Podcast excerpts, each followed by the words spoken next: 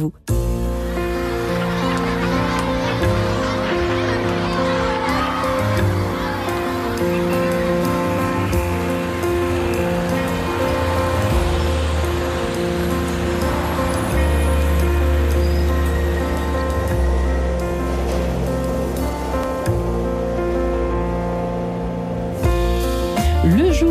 Notre père relate une anecdote déjà racontée quelques heures auparavant, lorsque notre mère, trop lasse, écourte une balade rituelle. À quel moment la réalité nous saute-t-elle aux yeux? En tout cas, l'inéluctable s'impose à nous, que nous le voulions ou pas. Nos parents vieillissent et nous n'y pouvons rien. Sauf que ce temps où ils nous tenaient la main pour aller à l'école et nous priaient de terminer notre assiette de purée, ce temps où ils nous astreignaient à demeurer dans notre chambre pour réviser les examens en tout genre, tout ça au fond ne nous paraît pas si loin que cela. Alors peut-être est-ce l'une des raisons pour lesquelles voir nos parents soudain diminuer nous attriste, nous blesse, voire peut-être nous révolte. Bref, Comment tout simplement accepter de voir ses parents vieillir, Marie-Ange Quête de Sens? Eh bien, ça commence immédiatement. Et j'ai la joie de recevoir pour en parler de ce sujet le docteur Véronique Lefebvre Desnouettes. Bonjour Véronique. Bonjour. Alors, vous êtes toujours spécialisée en psychiatrie du sujet âgé. Vous avez publié euh, aux éditions du Rocher La force de la caresse, prendre soin des plus fragiles avec le cœur. Euh, nous sommes également en compagnie de Catherine Bergeret-Anselec. Bonjour Catherine. Bonjour. Vous qui êtes psychanalyste, vous avez publié de nombreux ouvrages, dont La vie à l'épreuve du temps il y a quelques années aux éditions des Clés de Brouwer. Et euh, votre petit dernier qu'on peut citer ce matin, ici Autisme et Alzheimer avec un lien chez RS. Et puis nous sommes également en compagnie d'Emmanuel Ballet de Coqueremont. Bonjour Emmanuel. Bonjour Marie-Ange. Alors vous êtes psychopraticien euh, d'inspiration jungienne, on ne sait pas forcément ce que ça veut dire pour nos auditeurs. Peu importe, vous avez euh, coécrit avec votre épouse Marie-France Ballet de Coqueremont Vos parents ne sont plus vos parents chez Roy euh, en 2020. Et puis on peut citer aussi hein, ce début d'émission votre dernier livre, La thérapie de l'enfant intérieur, toujours chez Erol. Alors j'ai envie de vous citer Simone de Beauvoir pour commencer l'émission qui disait ceci Tous les hommes sont mortels, ils y pensent. Un grand nombre d'entre eux deviennent des vieillards. Presque aucun n'envisage d'avance cet avatar, disait-elle dans la vieillesse. Alors effectivement, est-ce peut-être l'une des raisons, mesdames les, les psychanalystes, euh, au fond, est-ce l'une des raisons pour lesquelles nous n'avons pas envie même de voir d'autres personnes, à commencer par nos propres parents vieillir Qui veut commencer à, à répondre? Moi, je veux bien répondre. Eh bien, Véronique Lefebvre. Et bien entendu, on n'a pas du tout envie de se projeter dans une vieillesse avec handicap, avec dépendance. Et je citerai une deuxième phrase de Simone de Beauvoir dans La vieillesse. Les vieillards sont-ils des hommes? À la manière dont la société les regarde et les traite, on peut en douter. Ouais. Et c'était une phrase avec laquelle je commençais mon dernier livre euh, de l'année dernière, Vieillir n'est pas un crime. Ouais. Parce qu'on criminalise les vieux. On les met loin, loin des yeux, loin du cœur, dans des EHPAD qu'ils n'ont pas choisis. Et on ne regarde plus un vieillard. Et d'ailleurs, vous regardez que le champ lexical n'est pas bon. On dit toujours des grands vieillards ou des petites vieilles. Eh bien, on les regarde pas de la même C'est façon. vrai. On dit même les seniors Oui. parce qu'on n'ose pas prononcer le mot vieux comme si c'était une insulte. Oui, on dit les seniors On d'ailleurs. dit les hein, seniors, maintenant, c'est la on mode. plus que- oui. Alors qu'il n'y a rien de plus beau qu'un vieux, si ce n'est deux d'ailleurs. Parce que c'est vrai que c'est noble. Vieillir, vieillir, c'est une chance, ça veut dire qu'on est toujours vivant. Je vois pas pourquoi les gens en ont peur. Parce qu'il y a une porte qui s'ouvre quand certaines portes se ferment. Euh, J'ai presque envie de demander à Emmanuel euh, Ballet de Coqueremont pourquoi ce livre? Personnellement, on y va, on y va à fond. hein. Ah oui, alors d'accord. Pourquoi le livre Vos parents ne sont plus Oui, vos parents qu'est-ce qui s'est passé Qu'est-ce qui s'est passé Mais il, il se passe qu'en fait, euh, mon constat en thérapie familiale, c'est celui-ci, c'est que euh, le livre ne remet pas en cause évidemment la filiation. Nos parents, par filiation, restent nos parents et nous restons les enfants de nos parents. Mais on constate qu'en fait, la fonction parentale semble éternelle et donc la position d'éternel enfant semble aussi une norme. Et j'ai le sentiment en fait que ça paralyse l'évolution des liens. C'est-à-dire, expliquez-vous. bah, C'est-à-dire qu'on ne peut plus réajuster le lien, on ne peut plus le faire continuer à grandir et à vivre, Ouais. parce qu'en fait, on reste enfermé dans euh, cette relation qui est marquée par la fonction, la Le fonction parentale, la fonction filiale, et qu'à Oui. l'intérieur de ces fonctions, dans un système familial, eh bien tout est, est- est- est, je dirais, euh, euh, noué par des loyautés. Donc, quand les personnes vieillissent, en fait, on constate qu'il y a une vraie difficulté à aborder la vieillesse de nos parents, mais parce qu'en fait, nous n'avons pas réussi à résoudre ce qui avait besoin de l'être dans cette relation. Et en thérapie familiale, je constate d'ailleurs que les deux âges qui s'opposent et qui sont des âges qui peuvent être marqués par la fragilité ou la vulnérabilité, c'est-à-dire l'âge enfant ou l'âge euh, des personnes âgées, sont souvent des personnes qu'on va mettre dans une catégorie de sous-personnes. Mhm. C'est-à-dire que leur intelligence propre, majeurs, oui, oui. voilà, leur fait, intelligence propre, leur même leur sagesse, même si elle n'est pas pareille chez un enfant que chez une personne âgée, ne sont pas prises en compte, ne sont pas considérées suffisamment. En gros, ce- si je comprends bien, ce début d'émission, pour commencer, c'est d'abord euh, une histoire de rôle qui nous pourrit un petit peu nos relations avec nos, nos parents, qui commencent à décliner un petit peu. euh, Justement, euh, Catherine, Exactement. Le bébé est une personne. hein, C'était. euh, le bébé est une personne. C'était qui? Dolto? Dolto. Ouais. et puis le grand journaliste qui a fait l'émission Culte, le bébé est une personne. Au moment où je vous parle, j'ai déjà oublié son nom, c'est Bah, dommage. écoutez, euh, moi, je- Et là, c'est le vieillard est une personne. Faut- Et ça, je suis tout à fait d'accord avec ce que vous dites. Et c'est vrai que quand on a ses parents, entre guillemets, dépendants, on se retrouve dérouté parce qu'on est face à une grosse ambivalence. Vous le disiez en introduction de l'émission, ça peut être de la révolte, ça peut être de la tristesse, et on se dit, mais mon Dieu, moi aussi peut-être un jour. Et c'est lourd à porter. Ça s'appelle aidant familial, jargon de la gérontologie. Les aidants familiales, c'est tout simplement les, les gens qui, qui aiment leurs parents ou leurs conjoints. Quand on a une personne proche vulnérable et qu'on l'aide, on est aidant familial. Et les aidants, faut les aider aussi. Il y a une ambiguïté, c'est-à-dire qu'un mélange de d'inquiétude et de révolte en même temps. Est-ce qu'on peut parler un peu comme ça, Véronique? Est-ce que vous oui, êtes d'accord avec que ça le vieillissement annonce deux choses. D'abord qu'on est toujours en vie et c'est une chance, mais ensuite que moi aussi je vieillis. Et puis il y a un point de rupture et de bascule, c'est-à-dire au moment où la grande dépendance va imposer que je sois le parent de mon parent. Hmm, Nous y voilà. Et là, c'est extrêmement compliqué à gérer ce moment-là de bascule. Et même psychologiquement, effectivement, Oui, c'est dur aussi. Complètement. Et moi, à l'hôpital, avec mes collègues psychologues, nous faisons beaucoup d'entretiens familiaux, pas de thérapie parce que c'est pas le lieu, mais le moment où on doit décider pour autrui, d'entrer en institution, euh, de faire ou non une fin de vie euh, comme elle aurait souhaité ou pas, de préparer l'enterrement ou pas, de, de se positionner. Personne ne veut se voir vieillissant avec des handicaps et finir sa vie. Et la Covid nous a montré qu'on finissait sa vie trop vite. À toute vitesse, on n'était pas préparé. Tout d'un coup, euh, euh, la semaine, le lundi, la personne va bien, là, la Covid, et le vendredi, on annonce qu'elle va mourir. Mmh. Et partir sans faire les adieux, ça a été quelque chose de dramatique. Et vous savez que sur les 160 000 morts, 90% ont plus de 65 ans. Hmm. Donc, on a traversé, euh, mais une guerre psychologique, une guerre des civilisations. euh, Oui, donc il y a la question du vieillissement qui paraissait invisible de notre société, de notre paysage médiatique, ainsi que donc la mort et le vieillissement, je les mets en même temps, puisque c'est un peu ce que vous dites entre les lignes finalement, euh, Véronique.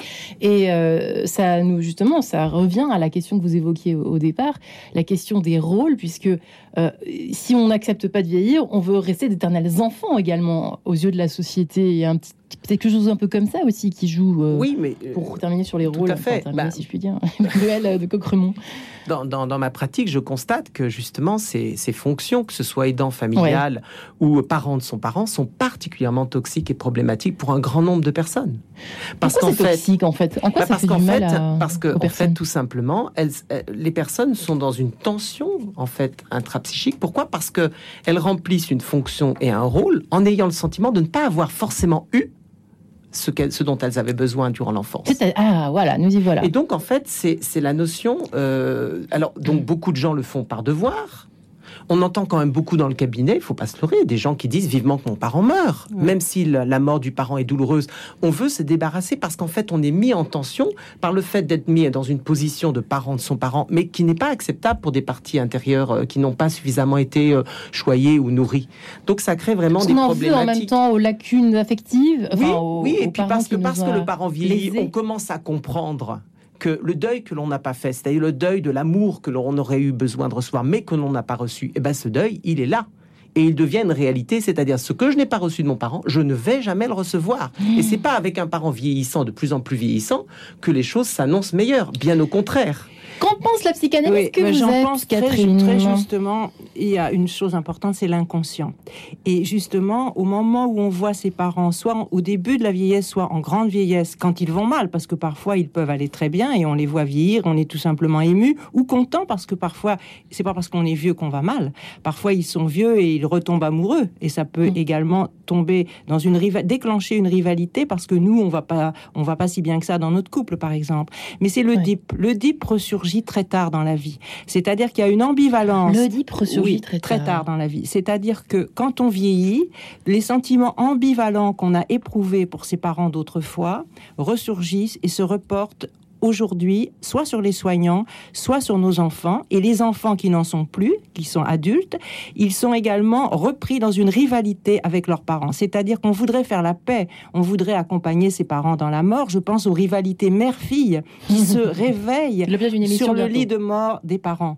Et ce n'est pas facile, comme vous disiez, on a envie de s'en débarrasser parce que c'est lourd, parce qu'on parfois, par exemple, je pense à une de mes patientes qui avait été élevée par sa grand-mère et qui était en rivalité avec sa mère et qui se disait tu m'as donné à élever à ma grand-mère eh bien moi je vais te je vais aussi il y avait des pointes de rivalité. Et c'est en faisant une escale chez la psychanalyste que je suis qu'elle a pu déminer le terrain si j'ose dire et qu'elle a pu apaiser cette rivalité avec sa mère pardonner entre guillemets et pouvoir rencontrer cette mère comme une femme rencontre une autre femme. Parce que l'enfant intérieur dont vous parlez, Mm. et là, il pointait. Et il l'empêchait de rencontrer cette vieille dame qui n'avait plus rien Alors- à voir avec la mère de son Alors adolescence. là, on attaque une question. Attention, on va Alors- très très vite pour le pardon, mais vous souhaitez réagir, Emmanuel? Alors, euh, oui, parce que euh, d'abord, le- l'enfant intérieur dont je suis le spécialiste, euh, c'est pas du tout cette notion-là.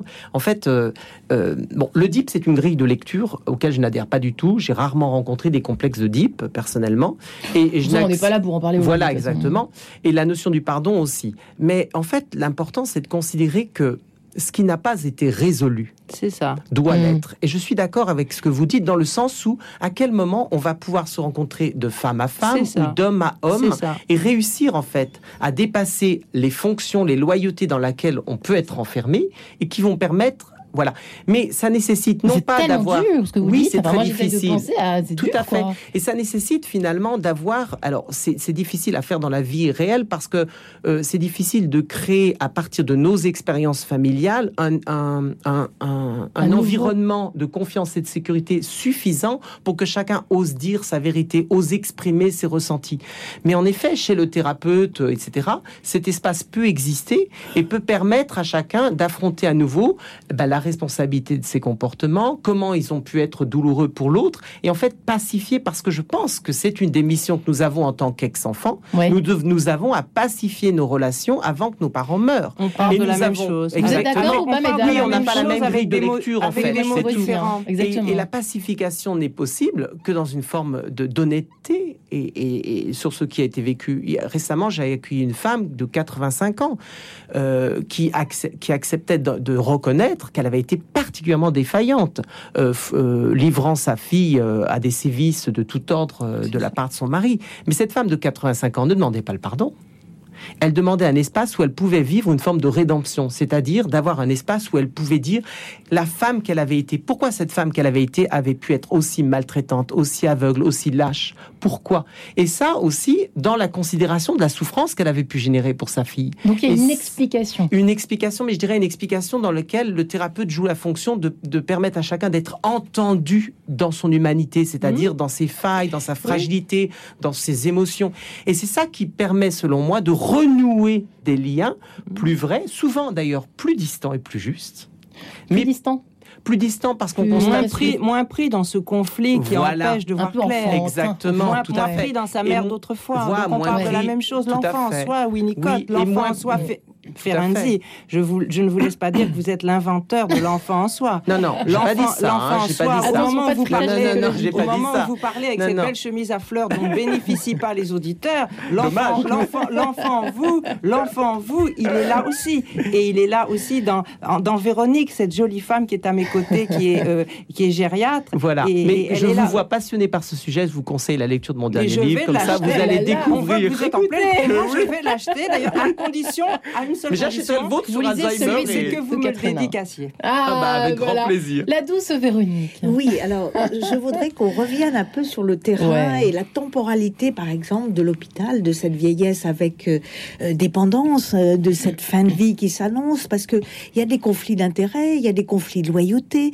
Il faut pouvoir un avoir un cadre, un lieu. Vous dites, mes patients, mais ils viennent à vous. Moi, ils viennent pas à moi. Hein, ils veulent pas venir à l'hôpital. Et ils arrivent et on a, on, on découvre découvre un monsieur qui va mourir et il y a une jeune femme avec toute une famille et puis sa femme euh, qui était là et qui a dit j'ai sacrifié ma vie pour cet homme et en fait il était jamais là et il a fait une autre famille. On découvre mm. euh, à l'occasion de, de ces fins de vie compliquées des histoires de vie hallucinantes. Hein. Euh, une, une, femme de, de 80 ans qui dit à sa fille tu sauras jamais qui est ton père. Mmh. Maintenant que j'ai Alzheimer, tu le sauras pas avec un petit peu d'humour.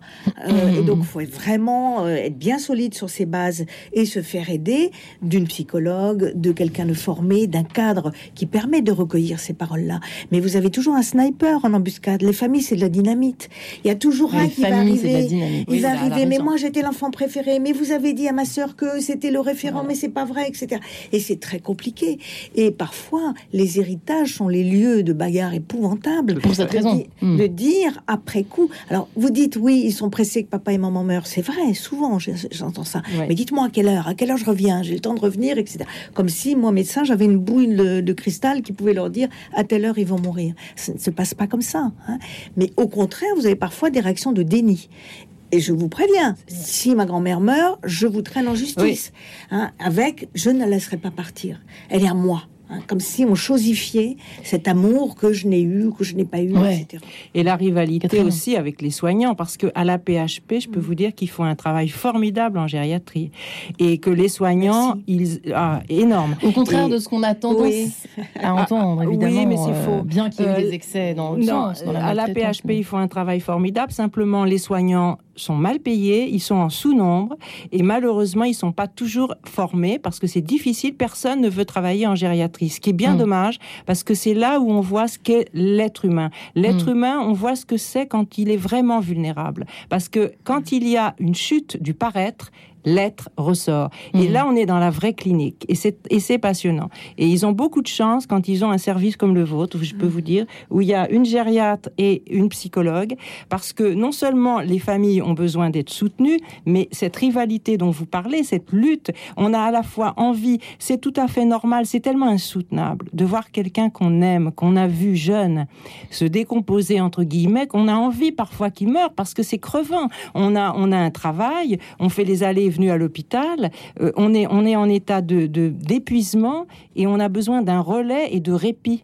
Et c'est pour ça que c'est difficile. Et aujourd'hui, comme on vit de plus en plus vieux et qu'il y a de plus en plus d'aidants familiaux, il y a un vrai travail de prévention à faire pour encadrer les aidants et pour former les soignants. Et j'espère que ce gouvernement entendra qu'il faut enfin s'occuper des aînés. Et je pense que c'est bien parti puisque la première ministre a annoncé qu'elle allait travailler sur le bien vieillir. Et j'espère vraiment qu'il va y avoir quelque chose de fait et qu'Emmanuel Macron va entendre ça, je pense, je crois en sa sensibilité et en son humanité pour faire quelque chose. Parce que c'est bien beau de parler dans un studio radio, mais il faut des moyens, il faut des moyens économiques et psychiques pour que tout ce travail soit fait. Voilà ce que je voulais dire. Eh bien, retour sur le plancher des vaches, si vous permettez, juste après cette page en couleur, comment accepter de voir ses parents vieillir? À tout de suite.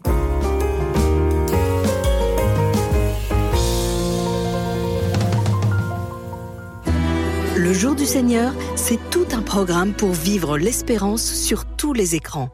Cette année, à partir du 26 février et jusqu'à Pâques, nous vous invitons à vivre un carême d'ouverture aux autres et à Dieu, un carême plein de vie. Avec le jour du Seigneur, ensemble, nous aurons soif de vivre. Le jour du Seigneur, c'est tous les dimanches à 10h30 sur France 2 et tous les jours de la semaine sur lejourduseigneur.com. Le jour du Seigneur, c'est tout un programme. Faire silence en soi pour accueillir l'autre. C'est le thème choisi par la Fondation OCH pour sa veillée de prière annuelle. Au cœur du carême, venez entendre le témoignage d'Anne Bénard, sourde de naissance et maman de Samuel, autiste. Louange, adoration, confession. Cette veillée est ouverte à tous. Elle aura lieu le 10 mars à 20h à l'église Saint-Hippolyte, 27 avenue de Choisy dans le 13e. Plus d'infos sur www.och.fr. Radio Notre-Dame, les auditeurs ont la parole. L'évangile du jour et son analyse m'aident à mieux comprendre les textes et à démarrer la journée sur un plan plus spirituel. De même, euh, le dimanche matin, j'écoute avec intérêt le commentaire des textes du jour qui me permet de mieux vivre la messe. Pour soutenir Radio Notre-Dame, envoyez vos dons au 6 boulevard Edgar Quinet, Paris 14e ou rendez-vous sur www.radionotre-dame.com. Merci. En quête de sens, Marie-Ange de Montesquieu. Et comment accepter de voir ses parents vieillir? Un sujet demandé euh, par nos auditeurs. Et oui, euh, ça me, ça m'arrive euh, eh bien, de vous écouter tout simplement, euh, chers auditeurs, chères auditrices qui nous écoutez fidèlement chaque matin. Docteur Véronique Lefebvre-Desnouettes est avec nous ce matin, spécialisée en psychiatrie du sujet âgé. Son dernier livre, La force de la caresse, prendre soin des plus fragiles avec le cœur aux éditions du Rocher. Catherine Bergeret-Amselec, qui est psychanalyste, qui a publié La vie à l'épreuve du temps notamment chez Desclés de Brouwer il y a quelques années. Et puis si autisme et Alzheimer euh, avaient une... J'arrive même pas à me remettre un lien. Et s'ils Avec un avaient lien un lien Oh, autisme et Alzheimer chez RS. Et puis Emmanuel Ballet de Coqueremont, euh, psychopraticien. Vous avez coécrit avec votre épouse Marie-France Vos parents ne sont plus vos parents. On est bien dans notre thème, décidément, chez Erol euh, en 2020. Et puis on veut par là citer votre dernier ouvrage, La thérapie de l'enfant intérieur, toujours chez Erol. Euh, effectivement, euh, on a un petit peu introduit finalement cette question de d'acceptation ou pas, et c'est complexe hein, d'accepter que nos, parents ne soient plus nos bons parents, jeunes, dynamiques, les, parfums, les parents euh, parfaits, attendus en tout cas euh, dans notre enfance. Et peut-être qu'on attend encore trop parfois Emmanuel de Coqueremont, vous l'avez un petit peu dit, dans ces fameux rôles euh, qu'on aime bien laisser bien figés dans le temps du tam éternel. Oui. Et pourtant, et pourtant, il y a tellement de richesses à recevoir euh, d'une autre vision que à attendre de nos parents. je Mais pense que pas facile. si je suis thérapeute familial, c'est que je crois aux ressources de la famille et que je crois en fait à la, à la magie en fait des liens qui peuvent naître euh, au sein de la famille. La famille n'est pas pouvez un dire entre les frères et sœurs aussi que ça peut oui, aider. tout à fait. Mais c'est le parler. fruit d'une évolution, c'est le fruit d'une construction relationnelle. Beaucoup de gens considèrent finalement les choses de manière trop statique. C'est finalement la famille euh, est le lieu de l'amour. Euh, C'est un scoop parce que c'est loin d'être le cas. Et en fait, pour moi, la famille, c'est le lieu où on a à construire ces liens plus authentiques, plus respectueux et plus aimants. Et on parle de la vieillesse, mais donc on, le soulignait ensemble euh, pendant la pause, ça pose réellement la question de la mort. La mort n'est pas envisagée dans nos sociétés. Et récemment, j'ai accompagné une personne en fin de vie euh, qui, était en train de mourir d'un d'un cancer euh, du pancréas. J'ai fait quelques séances avant qu'il ne décède. Et je constatais en fait que cette personne n'avait pas autour de lui de, de proches qui prenaient le temps de faire le point sur ce qu'avait été sa vie en fait. C'est moi en tant que thérapeute qui lui disais mais qu'est-ce que, en quoi ta vie a été importante? Qu'est-ce que tu as apporté? Et c'était important parce qu'en fait il n'avait pas fait ce point sur lui-même. Hmm. Et en ayant eu cet espace pour dire, ben voilà, qu'il avait fait cela, ceci, et que c'était important, que ça avait fait sens pour lui, eh bien, ça l'a complètement apaisé alors qu'il était plutôt en souffrance psychique. Et ça, c'est quelque chose que on, on se refuse à l'intérieur des familles si on n'envisage pas la mort. Envisager la mort, c'est envisager le fait que nos parents vont bien disparaître et Ouais. qu'il est temps d'avoir une discussion avec eux, pas uniquement sur ce qui nous a, a pu nous manquer, ce qui a été problématique, mais aussi sur ce qu'a été leur vie. Parce que tout ce qui demeure caché de l'existence de nos parents est pris en charge inconsciemment par mes descendants. Donc, euh, c'est Jung qui disait très bien que la vie non vécue de nos parents est, un- est- est totalement toxique, en fait. Donc, nous La avons vie non vécue la, de nos la parents. vie non vécue de nos parents est complètement toxique parce ça veut que dire je ça veut dire que ce que nos parents n'ont pas vécu ou ont rêvé de vivre est pris en charge inconsciemment par les descendants.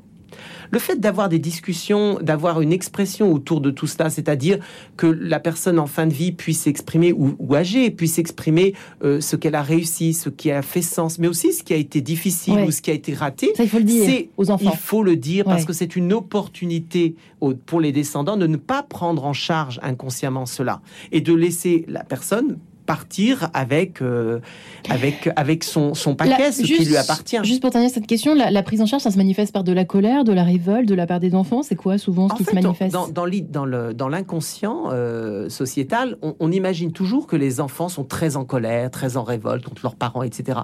Moi, la plupart du temps, la problématique se pose sur l'incroyable docilité des ex-enfants. C'est-à-dire que la plupart des gens sont dans le devoir, le sacrifice, et ils se taisent. Mm. Donc en fait, c'est ça qui est plus toxique. Il y a Mm. très peu de gens révoltés ou qui en veulent à leurs parents. Euh, Vous êtes d'accord, Véronique, vous partagez, et Catherine? C'est de la casuistique, c'est du cas par cas. Ouais, c'est ce que j'allais Et- ça, et- exactement. et- et Bah, ça nous intéresse, justement. pas faire une, oui. notion universelle. Mais par contre, les deux mots euh, Oui. que je retiens, c'est témoigner et transmettre. Ça, c'est important. Et ça, c'est très important. C'est pour pourquoi j'écris ces livres-là, pourquoi je laisse ces espaces de parole, même avec des patients qui ont la maladie d'Alzheimer et qui n'ont plus de mots, faire des récits de vie. C'est quelque chose d'extrêmement important. Euh, trouver un médium, quel qu'il soit, la peinture, le, euh, le, Oui. le carnet de cuisine de la grand-mère qui va transmettre à sa petite fille, euh, les recettes, apprendre à tricoter, ce sont des choses que l'on peut proposer jusqu'à la fin, même à l'hôpital, même à la PHP. Oui. Donc c'est des choses qui sont des trésors de Après, j'ai une question. Catherine, Oui. allez-y. Oui, mais j'allais dire que oui. ce récit de vie peut se faire au-delà des mots dans l'infraverbal, pas forcément avec des phrases. Il peut se faire avec des caresses. Votre livre, La Oui. force des caresses, Mm. il peut se faire dans le pot à pot, euh, dans le silence. On raconte beaucoup de choses dans le silence, en se regardant, en se touchant et en accordant sa voix à la tessiture de la personne. C'est terriblement toxique. Tiens, j'emploie un de vos mots. Vous aimez le mot toxique, vous vous l'avez dit trois fois. Bah. Euh, vous voyez, euh, quand on rentre dans une chambre, les soignants disent Bonjour, Madame Intel, avec une voix qui te vrille les oreilles. Pas Non, une voix normale. c'est pas une voix normale, parce qu'elles sont tellement harassées par cette confrontation des odeurs. Dans une salle, il y a des odeurs, il y a l'odeur de mort qui flotte dans les couloirs, dans l'inconscient, et il y a ce qu'on appelle une défense maniaque, Mm. c'est-à-dire une défense On qui s'érige et on surréagit et on veut faire gay. Mm. Et alors on dit bonjour Madame Machin, ça va bien? Non, non. C'est d'abord elle a un prénom, hein. Alors on lui dit bonjour, mettons Antoinette. Hein. J'aime bien Antoinette moi. Bonjour Antoinette. Et on parle doucement et on se met à sa hauteur. Et c'est très important. Quand vous avez une personne en fauteuil ou dans le lit, si vous parlez debout en parlant fort, d'abord elle vous perçoit pas. Il faut un temps. Elle Et le silence. Et Ouais. oui, elle a peur. Oui. Et le silence est important. Donc je suis d'accord sur la narrativité, mais à, à- à la façon de Joyce McDougall, ma, ma grande superviseure et amie, qui parlait de la narrativité infraverbale, c'est-à-dire aussi dans le pot à pot, je te raconte une histoire. Je peux te dire je t'aime en te touchant la main, pas forcément en te le disant avec des mots. Voilà. Et donc, les personnes qui ont perdu les repères dans l'espace et le temps, elles ont besoin de lenteur et elles ont besoin d'accordage affectif. Elles sont peut-être plus capables de se raconter et de se représenter ce qu'elles ont réussi dans leur vie.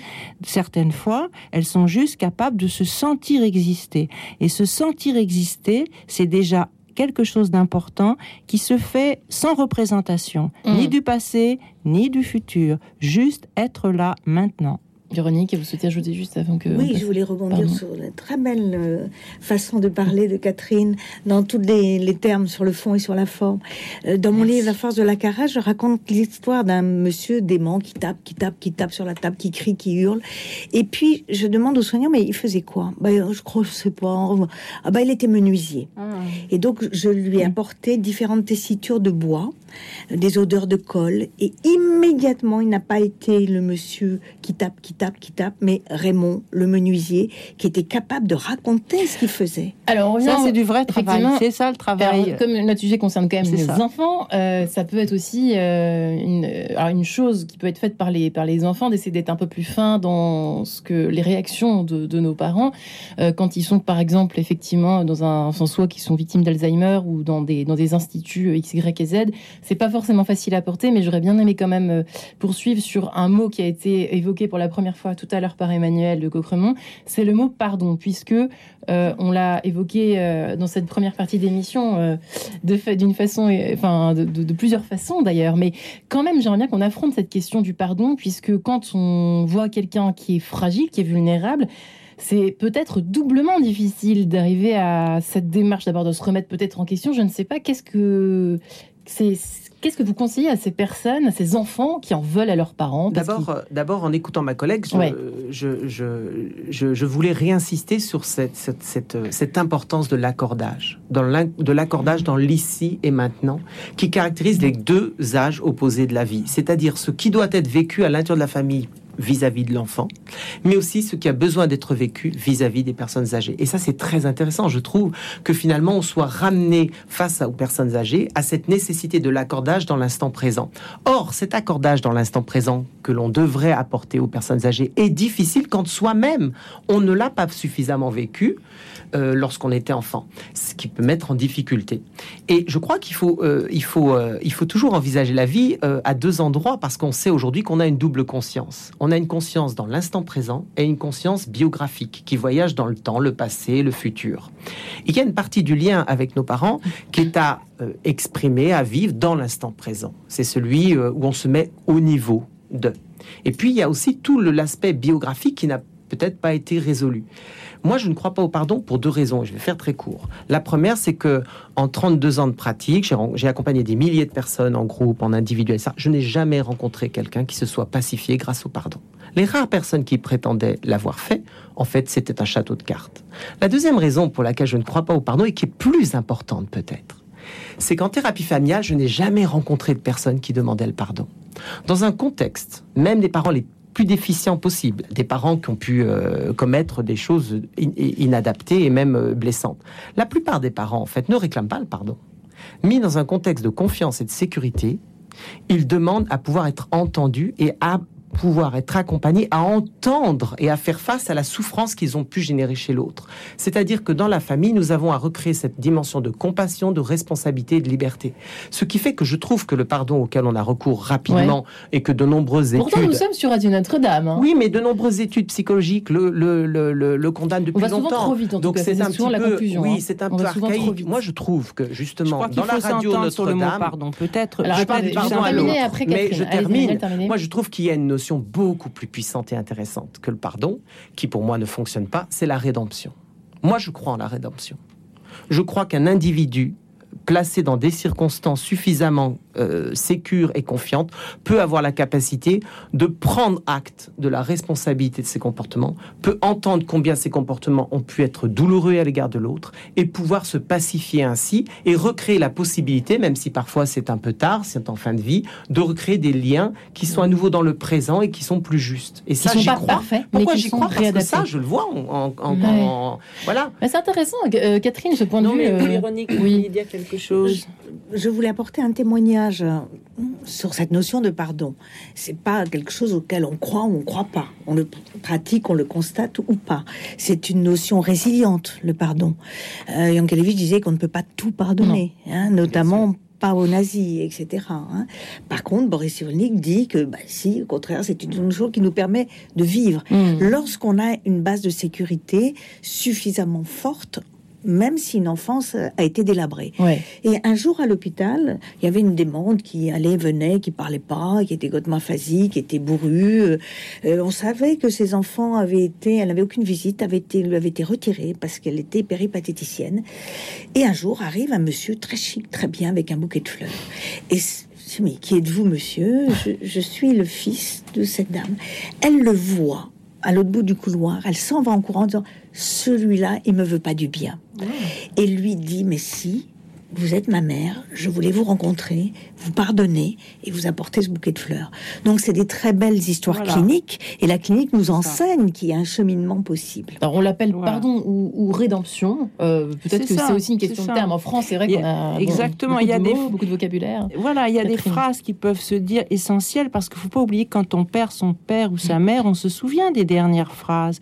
Et moi, je me souviens d'une patiente qui me disait ma mère qui a toujours rejeté mon mari m'a dit quelque temps avant de mourir Excuse-moi, je me suis trompée.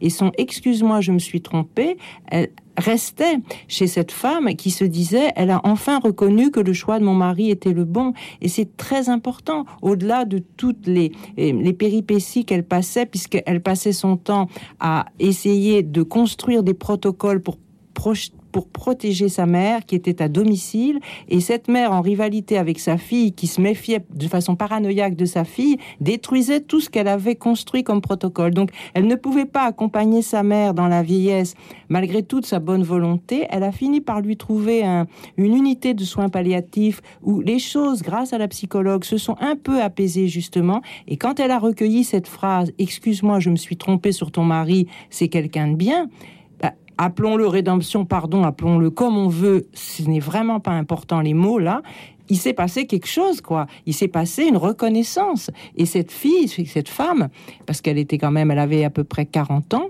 elle était, jeune encore, et eh bien, elle était, elle était contente d'entendre sa mère là. Et elles, ont pu euh, déguster euh, dans ce dernier élan avant la fin quelques huîtres et du champagne qui était euh, cet élan de, de pulsion de vie qui se produit parfois avant de mourir. Il y a un moment où on va beaucoup mieux et c'est le dernier moment à saisir.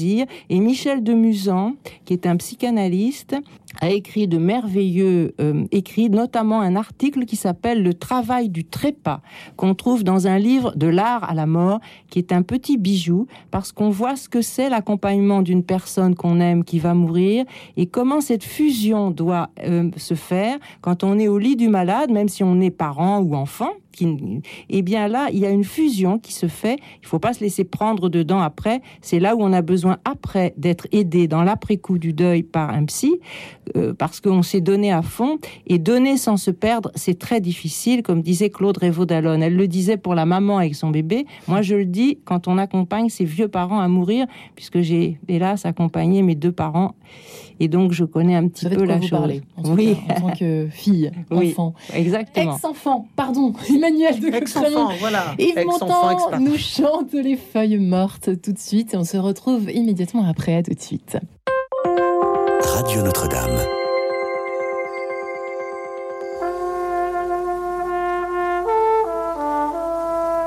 Oh, je voudrais tant que tu te souviennes des jours heureux où nous étions amis. En ce temps-là, la vie était plus belle et le soleil plus brûlant qu'aujourd'hui.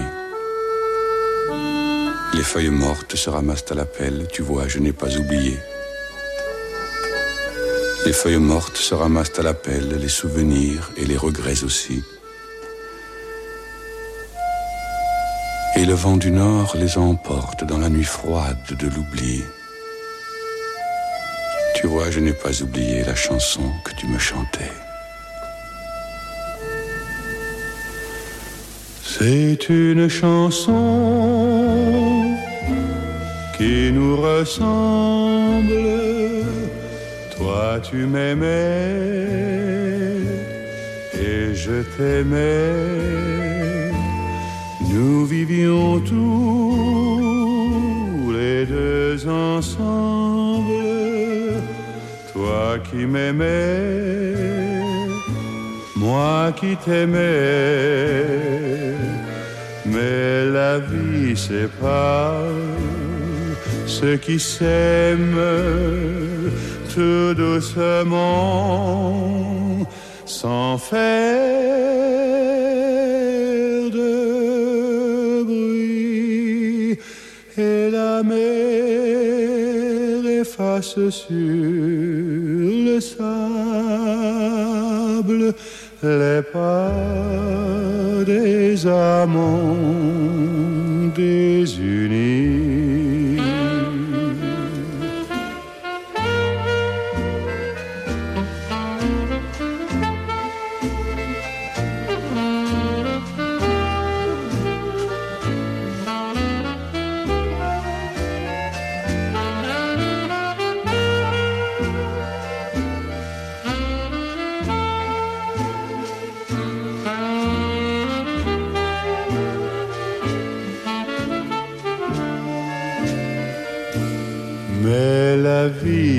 Sépare ceux qui s'aiment tout doucement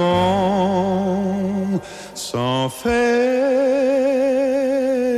de bruit. Et la mer efface sur le sable les pas des amants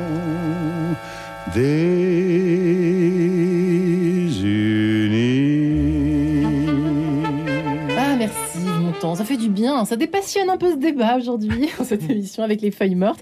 Comment accepter de voir ses parents vieillir? À quel point ce n'est pas chose aisée pour tout le monde? Véronique Lefebvre des Nouettes est avec nous ce matin. Elle qui est docteur spécialisée en psychiatrie du sujet âgé et son livre La force de la caresse. Prendre soin des plus fragiles avec le cœur rocher. Euh, Catherine Bergerem-Selec, euh, qui est psychanalyste, qui a publié euh, notamment La vie à l'épreuve du temps au DDB des Clés de Breuer en, en 2009. Et si autisme et Alzheimer avaient un lien chez RS, Emmanuel Ballet de Cocremont, psychopraticien qu'il est, euh, qui a co-écrit avec Marie-France de Cocremont, sa femme, Vos parents ne sont plus vos parents chez Erol et La thérapie de l'enfant intérieur chez le même éditeur. Justement, je me tourne vers vous, Emmanuel, à ce moment-là précis de l'émission, euh, toujours sur plancher des vaches, moi et mon plancher des vaches. Euh, c'est euh, à qui de parler en premier, de faire œuvre de réaccordage, si pour reprendre votre terme, se réaccorder est-ce le parent ou est-ce l'enfant quand il y a un petit peu des... On sent qu'il y a des tensions, des choses? Comment, comment est-ce qu'on En fait? fait, il n'y a pas de règle. C'est, je crois que c'est une question de courage. C'est une question de courage de de- d'oser en fait euh, briser cet équilibre, ce qu'on appelle l'homéostasie, qui fait que on ne veut pas on ne veut pas euh, confronter, euh, on veut pas se confronter au changement. Souvent, on a très peur en fait que de faire davantage souffrir l'autre, etc. Mmh. Euh, vous citiez là tout à l'heure cet exemple de cette femme, cette mère qui, qui, qui dit bah, Je me suis trompée. C'est elle qui fait le premier pas Oui. finalement d'accordage. Mais ça Ouais. peut être un enfant. Il n'y a pas de règle, un ex-enfant. Il n'y a pas de règle. Ce qui est important, c'est de sortir de cet équilibre qui prétend qu'en fait, euh, dire les choses va, va, va faire. fa- Enfin, va empirer les choses. En Ça, faut c'est- jamais dire ça. C'est une, c'est une, euh, erreur, c'est une, erreur, c'est une erreur. Même si on passe par un moment de crise, même si ça peut être difficile et douloureux, il vaut mieux. Moi, je l'ai vécu à titre personnel, puisque pendant des années, euh, ma, ma sœur a été abusée par le, le- le mari de ma grand-mère, et pendant des années, on me disait euh, ne dis rien à ta grand-mère, ne dis rien à ta grand-mère, elle est âgée. Elle ne le supportera pas, tu vas la faire mourir. On entend Elle plein de, de Mais ça, oui, on entend très souvent cette phrase. C'est tellement comme si, Ouais. alors on parlait en début d'émission de ces, de, ces, de ces personnes âgées qui sont mises en position de sous-personne, Ouais. c'est-à-dire incapables de faire, faire, faire face à une À réalité, une de- vérité. à une vérité, etc. Et puis à un moment, je dis, c'est pas possible. C'est pas possible. Je, je peux pas, je peux pas être aimant à l'égard de ma grand-mère et la considérer comme une sous-personne, comme quelqu'un Mm. d'incapable et, et de d'affronter une réalité, une vérité aussi dure et aussi douloureuse soit-elle. Donc, comme c'était pas moi qui étais dépositaire du secret, puisque c'était ma sœur qui avait vécu, j'ai dit à ma sœur, si tu ne le fais pas, je le ferai, mais c'est à toi de le faire. Elle a finalement eu le courage. Et ma grand-mère a eu une réaction, bon, mais, mais euh, une réaction importante. Et la première phrase qu'elle a dit, c'est hallucinant, elle a dit, mais pourquoi vous ne me l'avez pas dit avant? Moi, je vais sur euh, sa tombe, euh, euh, je suis... et c'est pas normal, en fait. Je- Mm. J'aurais dû le savoir. Donc, en fait, pour grandir en tant qu'être humain, pour grandir en humanité... En gros, il faut du courage, quoi. Oui, pour grandir ça. en humanité, il faut du courage, mais il faut aussi que nous ayons les éléments Amorcé. euh, pour faire face à, à ce qui a été. Mm. Et, et quand on parle de l'accordage, j'insiste parce qu'on oublie trop vite la, la chose suivante, c'est que l'accordage, c'est quelque chose, c'est une alchimie euh, très particulière, mais qui nécessite d'être entendu dans ses émotions et dans sa souffrance. L'accordage ne peut s'appuyer que sur la compassion, et la compassion. Donc voilà va dans maman les ou deux voilà sens. papa, voilà comment Voilà moi dans j'ai perçu les choses. Il ne s'agit pas, quand on travaille comme ça, il ne s'agit pas de dire c'est à l'un ou à l'autre de ressentir la souffrance de l'autre et de la reconnaître, etc. C'est se fait à deux, en fait. Mm. Et dans, en thérapie familiale, c'est ce que j'accompagne, c'est-à-dire que les parents puissent entendre la souffrance qu'ils ont pu générer. Bien sûr, mais que les, que les parents soient aussi entendus dans la souffrance dans laquelle ils que étaient. souvent, c'est unilatéral, Voilà. c'est que d'un Tout côté. à fait. Ouais. Euh, Véronique, Ça se fait pas à deux, ça se fait à trois. C'est-à-dire qu'il y a l'enfant, le parent, et puis euh, le psychologue ou le soignant Oui, qui est là, est présent, qui médiatise. ou le prêtre, chez Radio Ou le- Notre-Dame, ou le ça peut prêtre, arriver. bien Ah, absolument. Et moi, ça m'aide énormément, hein, cette notion euh, justement de, de, de croyance, de, euh, parce que j'ai beaucoup de personnes âgées qui souhaitent mourir et qui veulent se suicider. C'est mon job Mhm. de tous les jours. Et quand je pose cette question-là, pourtant c'est un hôpital laïque, est-ce que vous croyez? Eh ben, c'est une alliance thérapeutique pour moi extraordinaire. Hein, lorsque la personne dit oui, je le ferai pas. Je le dis, mais je le ferai pas. Hein, comme quoi dire n'est pas faire et n'est pas faire mourir. hein. Et très souvent, les enfants à l'hôpital viennent nous dire, parce que vous avez compris que la temporalité est extrêmement restreinte à Mhm. l'hôpital, il faut tout gérer en une semaine, c'est complètement impossible, humainement, socialement. Eh bien, euh, les, les soignants nous disent, bah, on a vendu la maison, on a tué le chien, on a placé ci et ça. Dites-lui parce que si c'est nous, elle va mourir. Alors on leur dit ben non, c'est pas c'est pas à nous de leur dire, mais on va être là. On Ouais. va médiatiser ce que vous allez annoncer, hein. et on va être là pour vous soutenir à la fois votre maman et à la fois euh, Mm. ce qui est si difficile à dire. Catherine. Oui, oui, je suis tout à fait d'accord avec ce qui Dans est les en train de se les- dire. Je pense à un article de José Pollard qui s'appelle Le huis clos en gériatrie, où justement, comme vous le disiez, on cache, euh, comme un secret de famille, on cache euh, à la personne très âgée, qui n'est pas forcément en grande forme, qui est même parfois très malade, la mort d'un proche, la mort d'un enfant, par exemple. Et ça, ça peut être Mhm. très très dangereux parce que inconsciemment, la personne, elle sent. Il y a une petite musique de jour, c'est l'explicite, c'est ce qu'on dit à la personne. Il y a une petite musique de nuit, c'est ce qu'on ne lui dit pas et qu'elle sent comme un Hmm. enfant qui sent que sa maman est enceinte avant qu'elle-même le sache. Ouais. Et donc, c'est peut-être parfois moins douloureux, en effet, comme disait Véronique, d'avoir la chance d'avoir un tiers, un soignant qui est là pour contenir et entendre. On va annoncer à la personne, écoute, ton fils ou ta fille est morte, ce qui est terrible à entendre, mais en même temps, c'est peut-être plus confortable, si j'ose ce mot, que ça soit dit, que la personne sente qu'il y a un raté, une rupture dans la petite musique de nuit. C'est-à-dire que elle voit arriver l'enfant qui n'en est plus dans la chambre. Ah, ça va bien, alors qu'il est en miettes de chagrin, elle le sent, elle sent qu'il y a quelque chose qui va pas. Parfois, il faut dire les choses. Parfois, je sais pas, il y a des choses qu'il ne faut pas dire. À mon avis, tout n'est pas non plus bon à dire. faut pas non plus appliquer ça Des à la lettre. Ouais, par exemple, le Oui. coup, j'ai vendu ta maison, je sais pas si c'est vraiment utile. Mais un truc très important, ça peut l'être. Parce que, euh, en effet, quand on est vieux et qu'on va pour mourir, on en reste adulte. On perd pas son statut d'adulte quand on est vieux. Et le mot dignité aussi me choque. On peut être tout à fait digne en faisant caca dans sa protection et quand ça sent pas bon. Parce qu'on est tous pareils, on fait tous pipi caca. Et puis les Et ça sent pas meilleur à 20 Et on ans qu'à euh, tout 90. autant. Mais Donc, la- la il faut dépassionnaliser tout ça. Oui, on ne Ouais. perd pas sa dignité Non, en vieillissant. non, ça, du faut tout. rassurer nos auditeurs. hein. Par Exactement. contre, on peut perdre un sentiment de dignité. Oui. C'est-à-dire que. Mais c'est vrai que ça me parle énormément ce que vous avez dit tous les trois sur. euh, ça me parle même personnellement, voyez-vous, d'entendre cette phrase dans ma propre famille. Il faut bien l'avouer, je vais pas aller plus loin quand même. Mm.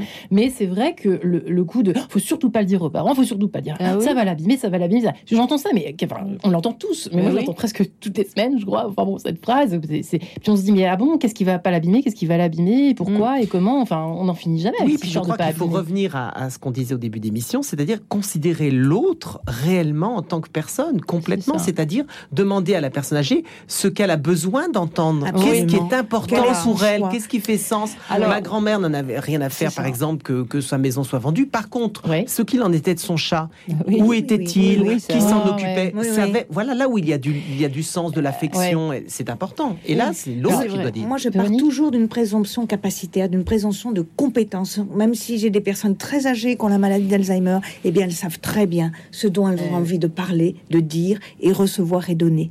Ça, c'est une notion Et très C'est importante. juste Catherine. aussi ce que vous dites parce que ce qu'elles ont envie de- d'entendre. Parce que c'est un peu comme un enfant qui vous dit comment on fait les bébés. On lui dit pas la même chose quand il a 3 ans ou, ou 5. 15 ans. Oui. Ouais, ah ben 15 ans, il sait déjà, hein. ça c'est sûr. hein. Il Là, s'il sait pas, c'est que ça va pas du tout. hein. Mais donc, il faut, il faut suivre, faut pas induire. Donc, quand on a un- une personne très vieille, il faut sentir. Elle sait déjà, par exemple, que son enfant a un cancer. Bon, elle le sait, donc elle voudrait des nouvelles. C'est pas la peine de lui, de lui mentir, mais il faut sentir la, comment vous dire, ce qu'elle, ce qu'elle est, qu'elle est capable d'entendre. Si on sent vraiment qu'elle n'est pas capable d'entendre qu'il s'aggrave et qu'il est mort, faut peut-être pas non plus appliquer à la lettre ce que j'ai dit tout à l'heure, c'est-à-dire forcer à lui annoncer, à lui balancer dans la figure qu'il est mort. Vous voyez, il faut. C'est pour ça que je reviens à ce que Véronique disait, c'est le cas par cas. C'est-à-dire qu'il faut être capable. Il y Pourquoi a je pas- n'ai pas envie de lui dire quoi? Faut s'interroger. il n'y a pas, de, est-ce il y a pas deux façons de vieillir, ni de mourir pareil, ni de naître, ni de grandir, ni de faire l'amour. Chaque, toutes ces choses-là, ce sont, c'est de l'humain. Et l'humain, c'est, le mouvement. On, on- c'est- Mm. c'est jamais figé. Donc, il faut, au fond, être capable de. C'est pour ça que les soignants, les psys, les, ça peut même être un tiers. Un tiers, ça peut être la personne qui fait le ménage dans la chambre. hein. La présence d'un tiers fait qu'on on se déprend de la problématique dans laquelle on s'était pris les pieds dans le tapis et ça permet d'ouvrir un espace, un espace de jeu, comme disait Winnicott, un espace transitionnel, ni tout à fait dedans, ni tout à fait dehors, un, un sas, comme on dit aujourd'hui. Et il faut prendre le temps de se poser, de, de s'entendre soi-même et d'aller voir un psy, par exemple, pour dire, écoutez, je sais pas trop, je suis dans une situation difficile. Je lui dis, je lui dis pas. Quand je suis devant elle, je perds mes moyens, j'ai de nouveau 5 ans, je sais plus alors que j'ai 50 ans. Ou j'ai l'impression qu'elle s'en fiche et qu'elle m'écoute pas, qu'elle devient un peu folle ou je sais pas quoi. Voilà. On ça. Exactement. qu'on fait là Ben, Ouais. Exactement. Ouais. Donc il faut être capable de poser et de préparer son truc en coulisses, comme je dis, pour que quand on entre dans la chambre, sur la scène, on, on puisse savoir qu'est-ce qu'on va faire. Et puis, co- comme dit une dame qui accompagne euh, son vieux mari, le bonheur plus fort que l'oubli, quand on rate son entrée dans la chambre d'un d'un proche, on ressort. On ressort prendre un café. Et parce que la personne, elle sent tout de suite si on est énervé ou triste Mm. quand on rentre dans sa chambre. Colette Roumanoff. Ah oui, c'est Colette Roumanoff. Bravo, j'avais un trou de Bien mémoire. joué, mesdames. Et donc, et donc, à ce moment-là, il faut pouvoir se ressourcer pour rentrer euh, en forme. Emmanuel, l'é- l'émission touche bientôt à sa fin. Euh, Est-ce que vous qui animez, j'aurais pu vous poser la question dès le début de l'émission, vous qui animez des, des- des- qui animez, enfin qui organisez euh, des thérapies familiales, à quel moment faut-il avoir recours à votre type de thérapie? Euh, Est-ce que quand on n'arrive plus à communiquer avec ses parents qui vieillissent, que- qu'est-ce qu'il faut faire pour euh, quand il n'y a plus d'accordage On a l'impression qu'il n'y a, pas de choses possibles dans la communication. Bah, il, y y a plusieurs réponses à cela, mais je pense que l'une des premières réponses qu'on a déjà données, c'est le fait quand on a vraiment le sentiment dans une famille qu'on est enfermé dans un rôle.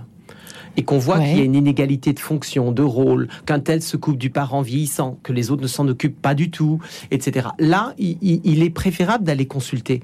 Parce qu'en fait, euh, la thérapie familiale, euh, c'est une thérapie assez rapide. Il faut que tout le monde soit d'accord, du coup, comment Alors, on fait? Oui, bien sûr, mais le Bah, thérapeute trouvera toujours des stratégies pour faire en sorte que tout le monde finisse Ah, par adhérer. Et puis, c'est pas parce qu'on vient dans une thérapie qu'on a voulu venir et qu'on est d'accord pour être là. Et ça aussi, ça a le droit Mais oui, d'exister. mais dire. j'accueille beaucoup de gens qui euh, disent euh, Moi, je suis là, mais je suis là parce qu'on m'a forcé, je voulais pas être là. Et je dis Mais c'est pour ça que je vous ai demandé, parce que cette, cette, ce ressenti, il est légitime.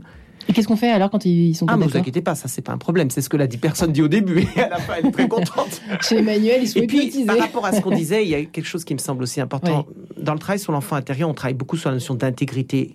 Et l'intégrité, c'est d'avoir l'humilité de savoir que nous ne sommes pas souvent les meilleures personnes pour accompagner nos parents en fin de vie. Il faut accepter que c'est une quoi position Accompagner dans quel sens ben, ça veut dire que la plupart du temps, il faut savoir se retirer, laisser faire les personnels et les personnes compétentes.